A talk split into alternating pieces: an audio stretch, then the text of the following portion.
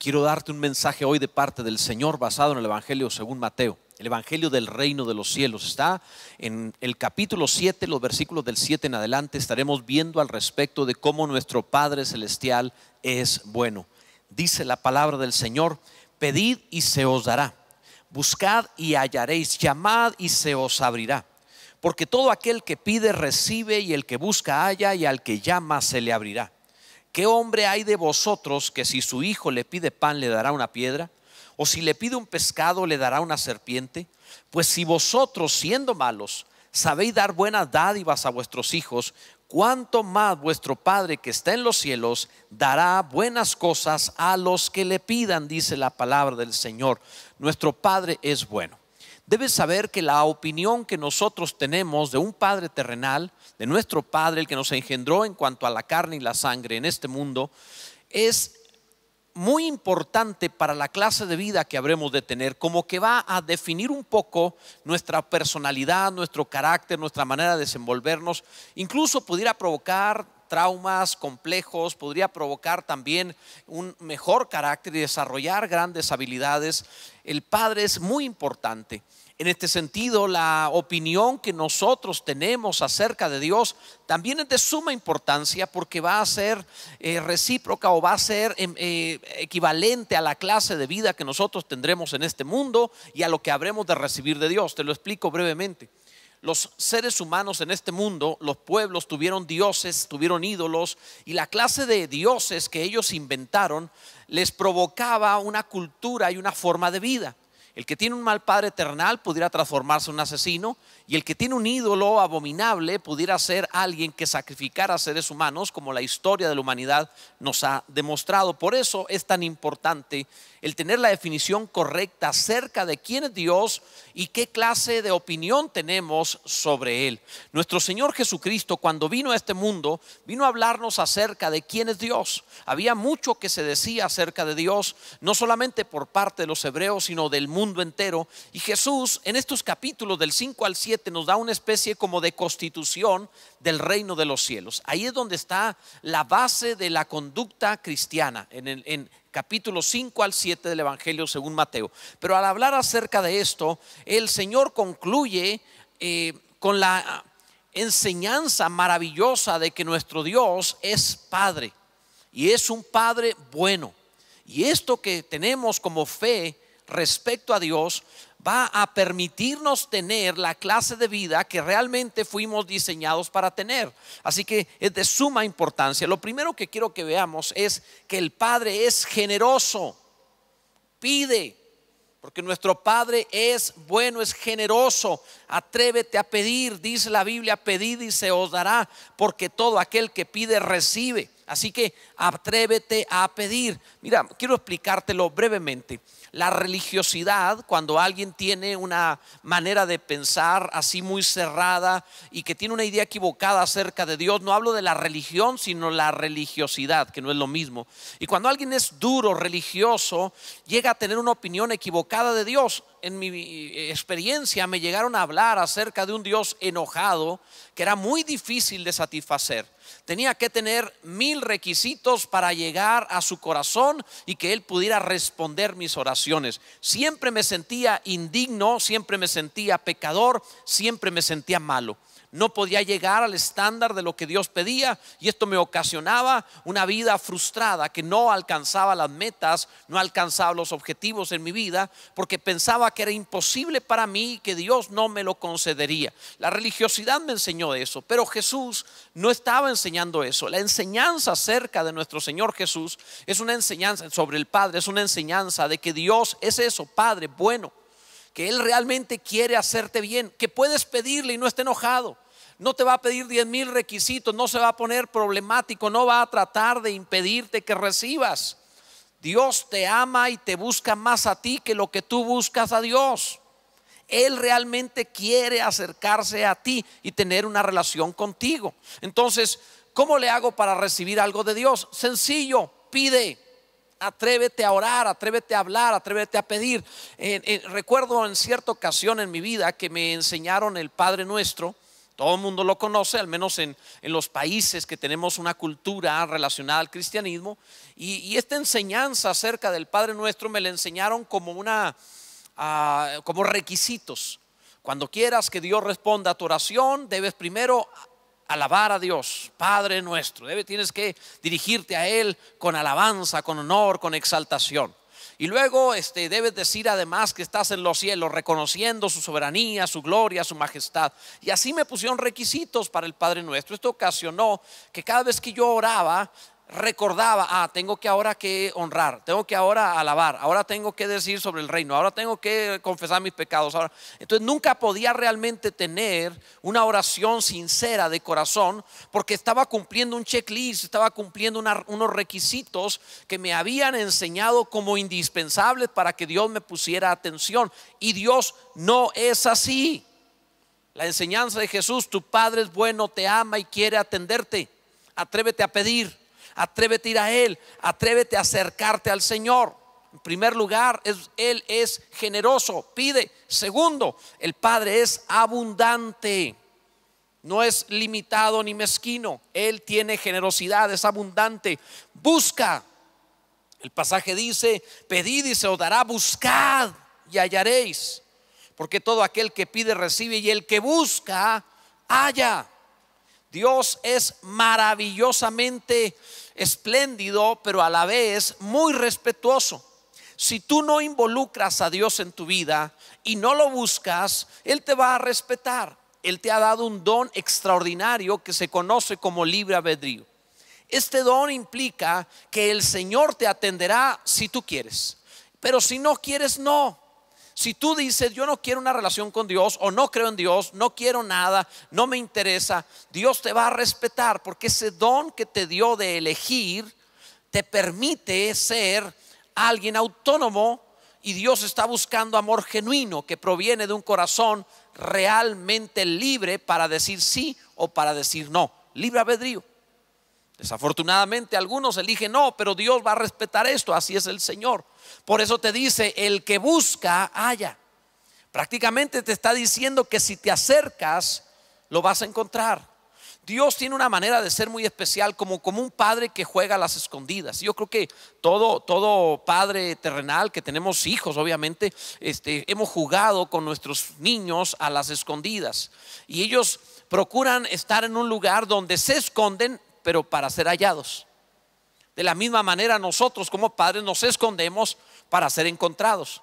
No, no, dice uno a jugar con su niño para que no me encuentren, me suba al auto, me voy 8 kilómetros hacia el norte a ver si me encuentra. Uno nunca va a hacer eso, porque el, objetivo del juego es el encuentro, la alegría, la felicidad del encuentro, la emoción de que ya mero llega y, y el abrazo que hay en el momento de encontrarse con su hijo.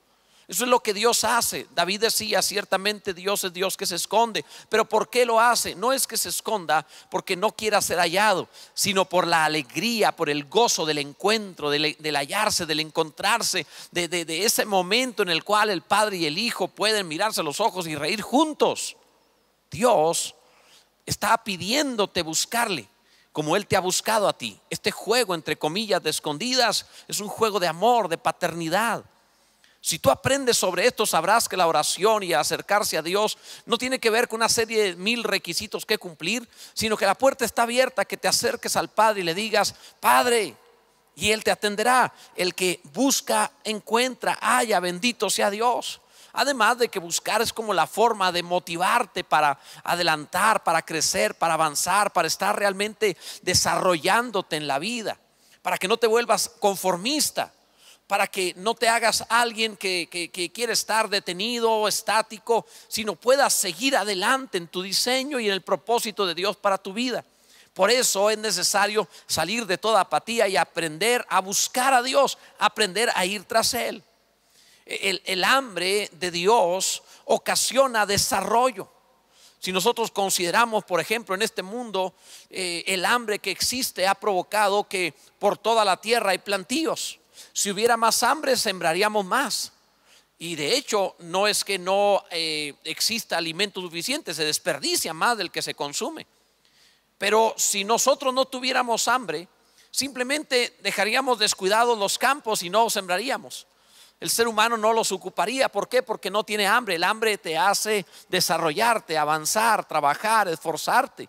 Y cuando Dios dice, buscad, lo que está pidiendo en esto para que hayas, para que lo encuentres es esto, este de buscar te desarrolla, te genera hambre, te genera una especie como de inconformidad santa, que eso te hará mejor, eso te hará crecer, eso te eh, elevará al nivel de vida que realmente tú debes tener. Bendito sea Dios para siempre.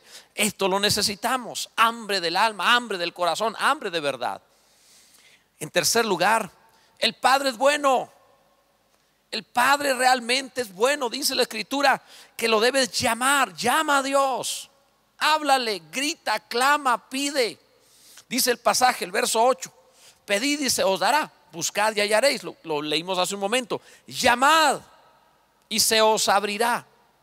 El siguiente versículo dice, porque todo aquel que pide recibe y el que busca halla y al que llama se le abrirá. Quiero que veas eso. Al que llama se le abrirá. Llamar es más que pedir, es más que buscar. Esto va más allá. Primero te dice pide, te dice busca, pero ahora te dice llama. Es, no te conformes, ve más allá. Toca hasta que te abran. Toca hasta que no quede otra. Insiste, presiona. ¿Sabes? La falta de entusiasmo que tiene una persona le resulta desagradable a Dios la, manera insípida de ser de alguno cuando no tiene realmente eh, pasión, cuando es apático, le incomoda a Dios. Más de una vez en la escritura nosotros encontramos ejemplos en los cuales hombres y mujeres tuvieron que mostrar su pasión por Dios.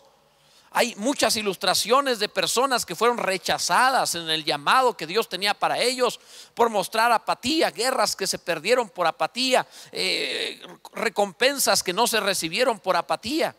Y personas no muy calificadas que lograron la recompensa por tener entusiasmo. Personas no muy dotadas que lograron grandes privilegios por tener pasión. La diferencia con frecuencia de alguien que lo consigue y alguien que no, no es necesariamente el talento, sino la pasión o entrega que tiene por aquello que realmente está eh, llamándole en su vida. De esto habla la palabra, tienes que llamar, debes insistir. ¿Sabes? Los griegos utilizaban la palabra entusiasmo, viene de enteos, que significa en Dios o como poseído por Dios. Para el lenguaje bíblico, entusiasta significa eh, lleno de Dios, poseído por Dios, motivado por Dios, impulsado por Dios. Esto no es cualquier cosa. Cuando los griegos veían una persona entusiasta, alegre, feliz, que constantemente iba y lograba sus eh, eh, objetivos y que no se rendía y que seguía insistiendo, era una persona que podíamos decir, este verdaderamente es una persona enteos, es decir, entusiasta, lleno del Espíritu de Dios, bendito sea Dios. Llamar, insistir como los niños pequeños cuando le dicen a su mamá que quieren algo y la mamá a lo mejor está entretenida y no les hace caso y el niño empieza a agarrarse de la ropa de mamá y empieza a jalonear la falda intentando acomodar lugar que le pongan atención. No le va a importar si la mamá está ocupada, si está haciendo algo más importante o a lo mejor está atendiendo algo que no puede dejar para después. El niño va a insistir. Tiene entusiasmo porque tiene un deseo de algo, eso es llamar. El lenguaje que estaba mencionando Jesús es un lenguaje muy gráfico, no es tan religioso, es un lenguaje gráfico diciendo como un niño pequeño que se agarra la falda de mamá y empieza a presionar y a decir, ya responde mamá, así hazlo con tu Padre Celestial, no te rindas a una oracióncita, sino insiste insiste, insiste hasta que el cielo se abra, hasta que la gloria de Dios venga sobre ti, hasta que el milagro se desarrolle, hasta que la presencia de Dios verdaderamente se manifieste en tu vida. Insiste. Esto es lo que significa llamar, presiona.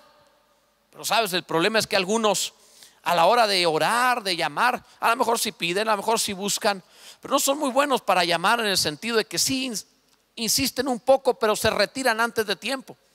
Es decir, se rinden, no, no permanecen.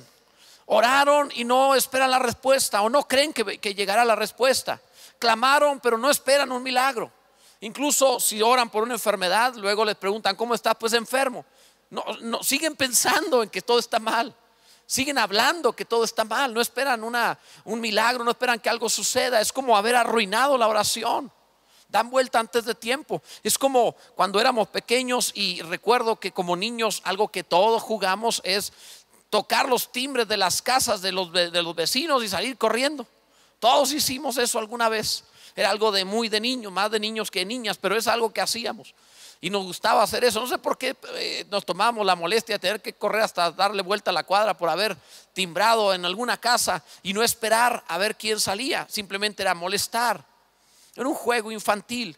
Pero algunos hacen de la oración algo semejante porque tocan, llaman, buscan a Dios y se van antes de que Dios abra. No se quedan ahí para el milagro. No persisten allí donde Dios va a hacer una maravilla. Se rindieron eh, como si no fuera para ellos. Corrieron a la vuelta, por decirlo así. Continúan con sus vidas como si no hubieran clamado. Eh, sigue pasando exactamente las mismas cosas, como si no creyeran que va a suceder. No, te hablo acerca de tener esperanza, te hablo acerca de tener fe. La esperanza es yo espero que un día algo sucederá. La fe es yo tengo aquello por lo que oré. Yo creo aquello por lo que he orado. Estoy seguro, lo he visto, tengo la convicción, la seguridad, la certeza. No es algo que a lo mejor estoy convencido de aquello por lo que oré. Mi ministerio, lo que he vivido, lo que vivo actualmente, lo vi hace muchos años cuando era una locura, cuando platicarlo para otros era una locura. Recuerdo haber comentado al respecto y tendremos una iglesia así y un auditorio de tales características y Dios nos bendecirá de esta manera y habrá tanta gente. Y yo les dije muchas cosas y recuerdo que había empezado el ministerio, era un pastor jovencito y, alguien por ahí, un líder de los que tenía más experimentado, eh, con, con visión humana, no digo que se hubiera equivocado, pero con visión terrenal, no del cielo, me dijo, no hables esas cosas, pareces loco.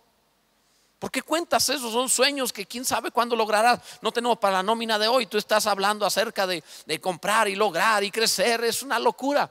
Pero yo no estaba hablando acerca de algo que se me había ocurrido. Yo estaba contándole algo que había visto en mi oración con Dios. Tenía la seguridad, había hablado. ¿Qué quieres que haga? Y tenía la convicción, no voy a hacer otra cosa hasta que tenga eso, porque estuve con Dios y sé que sé que debo hacer eso. Esto es lo que significa he buscado, he clamado, he estado insistiendo, toqué el timbre y no me voy a ir hasta que me abra el cielo. Bendito sea Dios. Jesús nos está enseñando esta maravillosa verdad. Espero que tú también puedas, porque tienes muchas peticiones, puedas hacer lo mismo. Insiste, no te vayas a rendir. En los años que tengo de pastor he visto demasiadas personas que han orado por un milagro en algo y se rindieron antes y dijeron no me va a responder o Dios no me escucha a mí o no soy digno, no lo merezco. Y se vieron a sí mismos como imposible. Simplemente Dios quería hacerlo, pero ellos no creyeron que Dios lo iba a hacer, como, como si el tiempo para Dios lo hiciera más difícil. Cuando tú oraste, no, y cuando pasó el tiempo, no es más difícil para Dios que cuando el problema se presentó. Es igual, no se complica. Dios es Dios, bendito sea su nombre. En cuarto lugar, el Padre es vida. Dice el pasaje, te dará pan. Esto no es ligero, dice el verso 9. ¿Qué hombre hay de vosotros que si su hijo le pide pan, le dará una piedra? Esta es la tentación de Satanás, el diablo, cuando estaba Jesús en el desierto y le, quiso tentar con esto. Si tienes hambre, dile a estas piedras el Hijo de Dios, dile a estas piedras que te transformen en pan. Esto es la, característica de la frustración. El, el, ofrecer, o sea, primero que nada es ridículo. ¿Qué papá habría de ofrecer una piedra en lugar de pan? O sea, es ridículo. Ningún padre haría eso, no, no sería una, una locura que trajese una bolsa y le dijera, hijo, aquí tengo pan, mire, eh, déle una mordida, a ojos cerrados, a ver, y le rompiera los dientes. Sea, ¿qué clase de demente es eso? Esto es una tentación del diablo, es una demencia, es una locura, esto no es algo que Dios haría. Pero también es en lo que cae el que se frustra al orar y al buscar a Dios. Cuando pierdes de vista que tu Padre es bueno, crees que te va a dar piedras en lugar de pan y algunos incluso hasta enseñan eso. Entre más te consagres, más el diablo te va a atacar, más problemas vas a tener. Entonces con eso lo que te están enseñando es que Dios te da piedras en lugar de pan. Y Dios no es así. El Señor es bueno, Él está diciendo, si ustedes no le dan a sus hijos piedras en lugar de pan, ¿por qué esperan que Dios lo va a hacer? Ninguno piense, es que si busco a Dios capaz de que me pone un cáncer, o sea, Dios no es así. Ese no es el Evangelio. El Evangelio son buenas noticias. El Evangelio es que el que busca a Dios lo encontrará y le irá bien. La promesa de Dios que tiene pensamiento de bien y no de mal para nosotros, para darnos el fin que esperamos. Dios es bueno, bendito sea Dios. En la necesidad el hombre se come lo que sea. Por eso a veces confunde eh, eh, eh, las piedras con el pan. Porque cuando hay necesidad y, pierde de vista su fe en Dios y deja de ver a Dios como Padre y lo ve como un Dios ausente, lejano, difícil de complacer, esa persona empieza a comer lo que sea, filosofías, locuras, inventos de hombres, piedras, cosas sin vida. Porque ha perdido de vista quién es Dios, que realmente te creó y te sustenta y te ama y te espera. No te preocupes, Dios es fiel. Detrás de todo lo que Dios tenga que usar te sustentará. En medio de la pandemia te sustentará. En los momentos de encierro te sustentará. Parece que no hay por dónde vendrá la bendición de Dios, pero vendrá. Porque Dios es bueno. Bendito sea el nombre del Señor. Porque Dios es bueno, lo va a hacer. No te va a desamparar. Es el proveedor detrás del proveedor, por decirlo de alguna manera. En los momentos difíciles sigues comiendo sigues durmiendo, sigues vistiendo. Él está allí, bendito sea Dios. Entonces cuando oramos no recibimos una piedra, no recibimos una cosa muerta, no recibimos algo, recibimos sustento, bendición, gracia de Dios, una muy buena ilustración de la vida eterna, la vida espiritual, el pan de vida que es Cristo. Así te trata el Señor. Mira, qué tan bueno no será nuestro Dios que hasta los chismosos y quejumbrosos del pueblo de Israel en el desierto les dio pan del cielo si puede abrir los cielos y darle pan a los que están en mal plan quejándose y blasfemando, ¿cuánto más a ti que tienes una relación con Él, que le has confesado, Padre, tranquilo, no te preocupes, Él es bueno, bendito sea Dios. Mira, en este mundo, por el servicio que se, presta, hay que tratar bien al que te presta un servicio, especialmente, te ilustro esto, especialmente cuando alguien manipula tu comida como un mesero. A mí, en lo personal, no me gusta hablarles mal porque él me va a traer la comida. Entonces, cuando estoy con alguien más y vamos a comer y le pedimos algo al mesero y, el otro se expresa mal, he hasta dicho esto, ¿sabe qué? Yo, no, yo no lo traté mal, fue él. ¿eh? Entonces, o sea, no vaya a confundirse en la comida mía, yo sé que es la mejor. Entonces, digo, por aquello las dudas, no es que desconfíe, pero cuando veo el rostro después de lo que le dijo y que le trató mal, pues sí como que se siente uno medio incómodo en el asunto, ¿verdad? Digo, hay de, hay de trato a trato, hay momentos en que puede ser simplemente una broma. Yo recuerdo una ocasión en donde me encontraba en un restaurante juntamente con mi esposa, llega un mesero y le pregunta a ella, ¿gusta ordenar? Yo dije, le gusta, le encanta, le fascina. Pero eso le hizo reír, eso no es problema. Pero en otra ocasión estaba con un amigo que le habló mal, le dijo, oye, tú no vas a atender porque hazlo rápido y tronó los dedos. Dije, oye, espérame, yo te estoy tratando bien, no así, ¿eh? Entonces no me vayas, no te vas a enojar conmigo. ¿Por qué razón? Porque porque es un ser humano que puede enojarse y quién sabe qué hará con la comida. Un día me encontraba, mi esposo y yo nos encontrábamos en la Ciudad de México, estábamos en un restaurante y, sucedió que lo que pedimos era demasiado, así que nos íbamos a llevar una parte y cuando pedimos para llevar nos dimos cuenta que aquel mesero pasó y la, puerta de la cocina estaba abierta y cuando este hombre entra se descuida lleva la charola y tira en la basura lo que supuestamente nos iba a dar para llevar. Pero ¿cómo veo? Porque la puerta está abierta, nosotros lo vimos y seguimos mirando a ver qué hace. Y cómo vimos que toma el bote y se lo lleva y a rato nos trae lo que había tirado. Es evidente que había dolo, maldad en, en su persona, o sea, eso es terrible. Obviamente no es algo que te vas a comer, pero los seres humanos somos así, falibles, cometemos errores gravísimos. Ahora, ¿por qué te digo esto? Porque cuando tenemos esta clase de trato en este mundo, a veces nos confundimos y pensamos que Dios es semejante. Pero Dios no tiene carnalidad ni pecado, ni es ingrato, ni es malo, ni mezquino. Dios es bueno. Así que por eso el Señor dice, si ustedes siendo malos saben darle buenas cosas a sus hijos, cuánto más vuestro Padre, Él no te va a tratar como te mereces, porque jamás han decaído sus misericordias. Nuevas son cada mañana y grande su fidelidad. No te preocupes, Él es bueno. Acércate confiadamente al trono de la gracia y harás misericordia. Él es bueno, bendito sea Dios. Acércate a Dios. En quinto lugar, el Padre es productivo. Él dice el pasaje, te dará pescado, una forma de hablar de cómo te dará productividad. Dice el pasaje, o si pide un pescado, ¿le dará una serpiente? La comparación es un pescado, una serpiente. La serpiente es una figura del diablo. Es una figura para hablar acerca de lo terrenal, la conducta del diablo, la conducta no rendida a Dios. El mal padre maltrata a los hijos, es una serpiente. El mal, el mal padre trata a los hijos como si fueran este, indignos. Pero Dios no es así, no te trata como serpiente. Te trata como Padre Celestial. Te trata bien. Te trata de una manera digna, correcta, con bondad. Bendito sea Dios. No te va a dar una serpiente. No esperes trato como si fuera el diablo. Él es bueno. No confundas a Dios con el diablo. ¿Qué te digo con esto? Que si tú piensas que Dios te hará mal, estás confundiéndolo. Él es Padre y es bueno.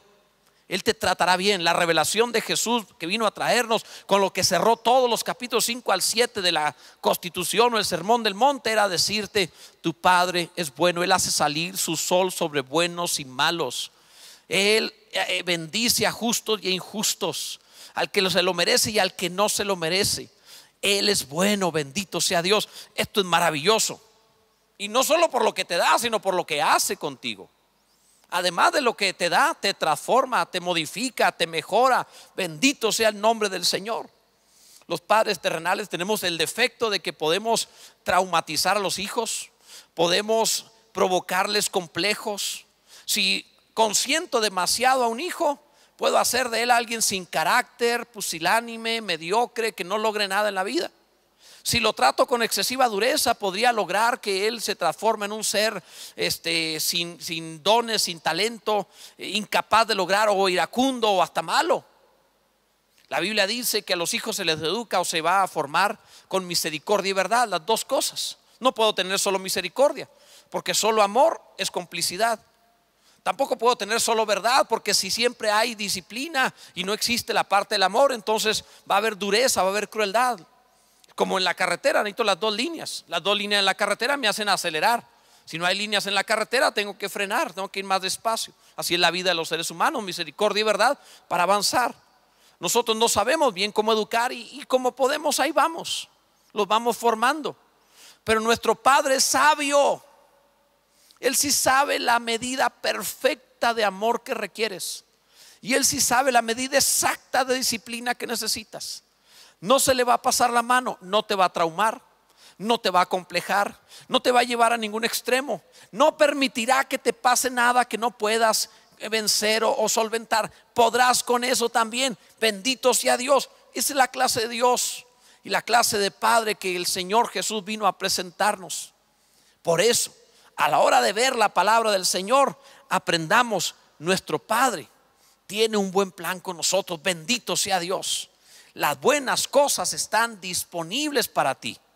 Debo concluir, pero el pasaje te habló de pedir, de buscar, de llamar. Dice la palabra del Señor, pues si vosotros siendo malos sabéis dar buenas dádivas a vuestros hijos, ¿cuánto más vuestro Padre que está en los cielos dará buenas cosas a los que le pidan? Independientemente de quién eres, independientemente de lo que crees que mereces, Dios está disponible si tú te acercas hoy a Dios y le dices, sé mi Padre, Él entrará en tu vida. Si tú no quieres, Él respetará tu decisión. Pero si tú le haces entrar a tu vida, te transformará, te cambiará. Te, explico esto de una manera sencilla, breve. el mensaje que cambió mi vida fue un mensaje semejante a este. Tenía 12 años de edad. Estaba en una situación muy difícil. Mi madre había muerto, mi padre estaba en una situación que no había podido asimilar esto y tenía problemas con el licor. Y en la situación difícil que él estaba viviendo, no se hizo responsable en la manera más adecuada. Lo intentó, no pudo hacerlo bien. En fin, no lo culparé. El hecho es que empezamos, mis hermanos y yo, a rebotar entre familiares. Una semana aquí, una semana allá, pero era incómodo porque cada familia tiene su vida y llegar no, no eres de la familia. Entonces hicieron buen intento, nos amaron, pero no éramos para estar ahí. Así que me sentía solo, verdaderamente solo.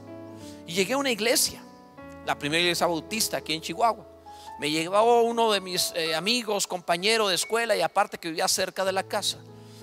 Voy a la iglesia, Estuvimos en una escuela dominical primero, escuché algunas cosas, no me acuerdo de qué se trató, no puse tanta atención, me sentía un poco aburrido, pero estaba allí porque ahí estaban mis amigos. Y eh, sin ninguna intención más que perder la mañana. Luego fuimos al servicio, se le llamaba culto, nos juntamos todos ahí. Y el pastor comenzó un mensaje, Marianito se llamaba el pastor, ya falleció, ya está con el Señor. Y él dijo una palabra así, si tú quieres, yo voy a ser tu padre. Ese fue su mensaje. Yo puedo ser tu padre, yo puedo encargarme de tu vida, yo puedo estar al pendiente de ti. Cuando yo estaba tirado en unas bancas de madera, hacia atrás, no estaba sentado, estaba desparramado. Era un adolescente y estaba en el plan de vengo de mala gana. Pero cuando dijo yo puedo ser tu padre, me enderecé y le puse atención. Porque era exactamente lo que mi vida requería. Tú puedes ser mi padre. Y oré dentro de mí y le dije a Dios, Dios, ¿de verdad puedes ser mi padre? Y Dios respondió en el mensaje de este pastor diciéndome que sí, que Él sería mi padre, que Él estaría al pendiente de mi vida. Y cuando hizo la invitación para recibir a Cristo, fui de los primeros, rápido llegué al frente y me paré allí, porque había escuchado la verdad más grande de todas las que puede haber. El Dios que creó los cielos y la tierra, el todopoderoso, infinito, inmortal, Dios me ofrecía paternidad. Yo no quería ser solo una criatura, quería una relación. Pasé al frente, acepté a Cristo y me cambió la vida, me cambió la historia, me dio propósito, me dio destino. Sé quién soy, sé para qué existo y conozco a Dios. Sé que Él es mi Padre y sabes, ha sido muy bueno nuestro Dios. Bendito sea el Señor. Ahora yo tengo que decirte exactamente eso. Tengo que decirte que Dios también quiere ser tu Padre que Dios también quiere venir al encuentro de tu vida y relacionarse contigo. Te invito a tomar parte en esto. ¿Qué te parece si tú hoy y yo oramos y le decimos a Dios que queremos esta relación? En el nombre de Jesús, hazlo hoy. Ora conmigo y dile a Dios, Señor, de todo mi corazón me rindo a ti. Sé mi Padre, sé mi Dios. Me rindo, te recibo, Señor Jesús, como mi Salvador, como mi Señor. Quiero que Dios sea mi Padre. Por eso hoy, en el nombre de Jesús, entrego mi vida. Reconozco tu paternidad. Gracias por salvarme, porque ahora sé que tengo destino eterno a tu lado. Por siempre te adoraré. Gracias, Padre, en Cristo Jesús. Amén. Si tú has hecho esta oración, una oración muy importante tu destino eterno se ha modificado. Puede ser que un día olvides las palabras que usaste, pero Dios no va a olvidar que un día tú oraste. Y si tú hoy deseas avanzar en esta fe, crecer en tu relación con Dios de forma genuina, no religiosa, real, genuina, verdadera, lo que tú necesitas es leer las escrituras a diario porque ahí está la voz y el corazón mismo de Dios. Lee la Biblia. No te preocupes en lo que no entiendes ahorita, irás entendiendo conforme necesites aprender. Él te enseñará lo que necesitas aprender poco a poco, te llevará de la mano. Necesitas una iglesia. Cuando pase este tiempo de cuarentena y sea posible congregarnos en tu ciudad donde estés, busca una congregación cristiana que ame la Biblia, que tenga testimonio de amar a Dios y congrégate allí. Mientras tanto, nosotros estamos para servirte a través de las redes sociales. Si tú te conectas y nos buscas, en esta misma página, en este mismo canal, estaremos transmitiéndote más mensajes que te ayudarán en tu fe cristiana. No te quedarás a la mitad. Queremos acompañarte en esta gran aventura para la gran vida que Dios tiene reservada para ti, la vida eterna. Por lo pronto, es el momento de concluir, darle gracias a Dios y engrandecer su nombre en Cristo Jesús.